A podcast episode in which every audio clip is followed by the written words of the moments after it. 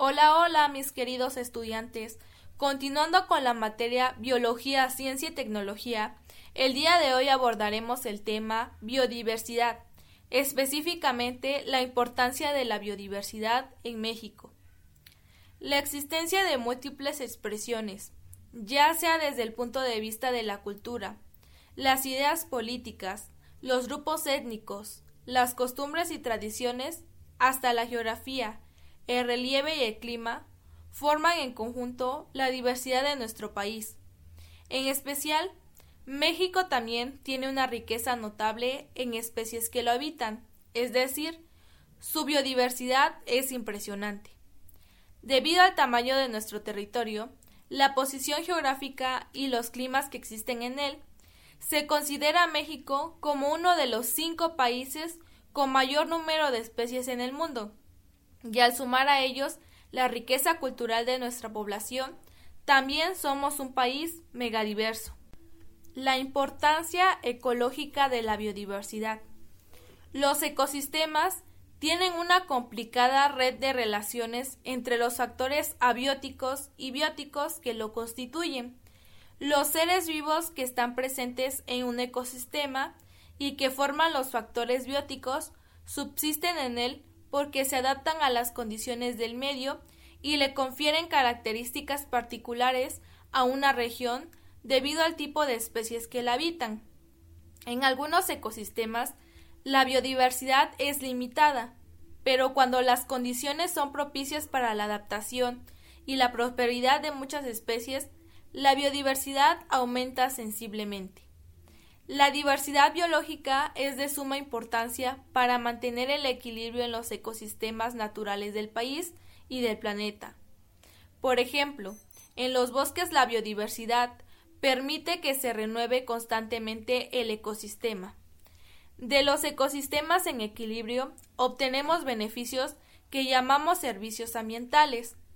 Estos servicios contribuyen al equilibrio ambiental. Por ejemplo, la captación y almacenamiento de agua en los glaciares, mantos acuíferos, lagos y ríos, la captura de dióxido de carbono y producción de oxígeno, la fertilidad de los suelos y su cuidado al evitar los deslaves y la erosión, así como la regulación climática. Algunas prácticas respetuosas al ambiente ocurren en las áreas agrícolas y pecuarias, es decir, en sus procesos solo se utilizan productos como abonos naturales o que disponen de manera adecuada de los desechos. Con ello se evita la contaminación y se mantienen áreas de las cuales depende buena parte de la producción de alimentos. Actualmente la explotación, uso y abuso de los recursos naturales, como los minerales, el petróleo o la madera de los bosques, ha llevado a nuestro país y al mundo a una situación complicada. Los problemas resultantes son la pérdida de especies, modificación de los ecosistemas y disminución de los servicios ambientales que proporcionan al medio. De esta forma se altera el equilibrio que sostiene la vida en el planeta. Una muestra de ello es el cambio climático producto del calentamiento global que ha provocado modificaciones en los factores abióticos, de los ecosistemas, de tal manera que las especies no se pueden adaptar a las nuevas condiciones y existe riesgo de extinción. La única manera de revertir el daño es conocer la importancia y riqueza de la biodiversidad, tomar conciencia y aplicar medidas efectivas que incluyan estrategias de desarrollo sustentable. De esta forma, se usarán los recursos de manera racional, asegurando que las generaciones futuras puedan disfrutar de ellos. Otro aspecto es el consumo responsable, es decir, adquirir solo lo necesario, preferir productores biodegradables que impliquen poco o ningún proceso industrial y que no sean desechables. En México, desde épocas remotas, la biodiversidad ha jugado un papel preponderante en la conformación y evolución de nuestra cultura, nuestro escudo nacional contiene elementos representativos y emblemáticos de la biodiversidad del país, como son el águila real, el nopal, la serpiente y los caracoles. De hecho, se trata del emblema nacional con más elementos biológicos en comparación con los de otros países. La biodiversidad de nuestro país está presente en múltiples manifestaciones culturales, por ejemplo, como parte de nuestras costumbres y tradiciones, expresiones artísticas, festejos, juegos, herbolaria, leyendas, literatura, entre otras. La importancia estética de la biodiversidad. La biodiversidad de México está relacionada con la variedad de ecosistemas que existen en nuestro país, lo cual nos permite disfrutar de bellos paisajes en todo el territorio nacional. Esta condición hace que estemos entre los 10 países más visitados en el mundo. La relevancia estética de la biodiversidad y los paisajes mexicanos han inspirado a diferentes artistas para basar su obra en las bellezas naturales que existen en nuestro territorio.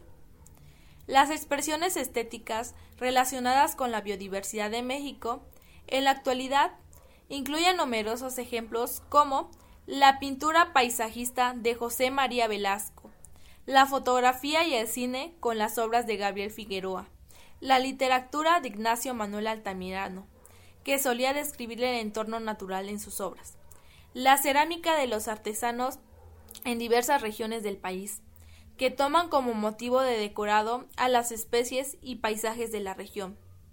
Otros casos son la escultura, el documental, la música, la industria textil y numerosas manifestaciones. El turismo es una de las actividades que más recursos genera México, porque la visita de turistas nacionales y extranjeros deja una derrama económica importante en los principales destinos, que para atraer a los visitantes dependen de las bellezas naturales locales, como la Riviera Maya, la Bahía de Banderas y la costa de Oaxaca. La biodiversidad de México forma parte de nuestra realidad cultural, estética, ecológica y económica. Si dejamos que se pierda, también estamos perdiendo parte de nuestra identidad, y lo más grave es que afectamos al equilibrio de los ecosistemas, de los cuales depende nuestro planeta y nuestra propia subsistencia como especie. La biodiversidad de México, su conservación y las colecciones biológicas. Es bien sabido que la biodiversidad se encuentra en crisis debido a la pérdida acelerada de especies y la falta de conciencia sobre su conservación. Debido a esta situación, es prioritario el planteamiento de propuestas generales de acción que consideren la conservación de la biodiversidad. Es recomendable que además de la participación de académicos e instituciones, las autoridades incrementen las campañas masivas que fomenten acciones para el cuidado del ambiente, el agua y los ecosistemas terrestres, y también acuáticos por medio de la radio, la televisión, revistas y periódicos, a fin de crear conciencia en las personas en cuanto a la importancia de los recursos naturales. De esta misma forma, se recomienda aumentar la difusión de ciclos de conferencias, pláticas y actividades en la sociedad, con el propósito de generar una conciencia ecológica en un lenguaje entendible y hacer de la biodiversidad un lenguaje común entre la gente.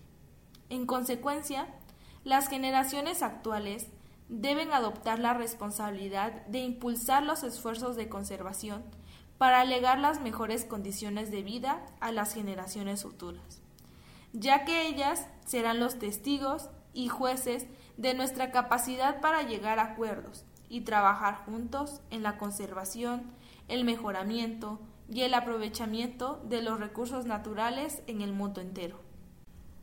Por medio de la educación ambiental, los distintos sectores involucrados han sido una herramienta fundamental de apoyo para la conservación de la biodiversidad.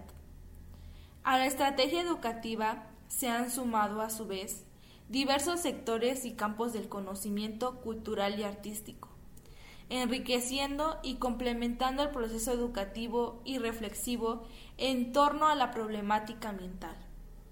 Es el caso del sector artístico, cada vez más creativo y comprometido con estos problemas, teniendo así canciones, pinturas, obras de teatro, esculturas, películas y obras literarias que aluden a la grave problemática en que se encuentra la biodiversidad de México y el mundo. Desde hace años, poetas mexicanos como Homero y José Emilio Pacheco han denunciado con sus poesías la problemática ambiental en la que vivimos. De igual manera, poetas prehispánicos como Netzahualcóyotl hace referencia en la mayoría de sus versos al entorno natural en el que coexistían.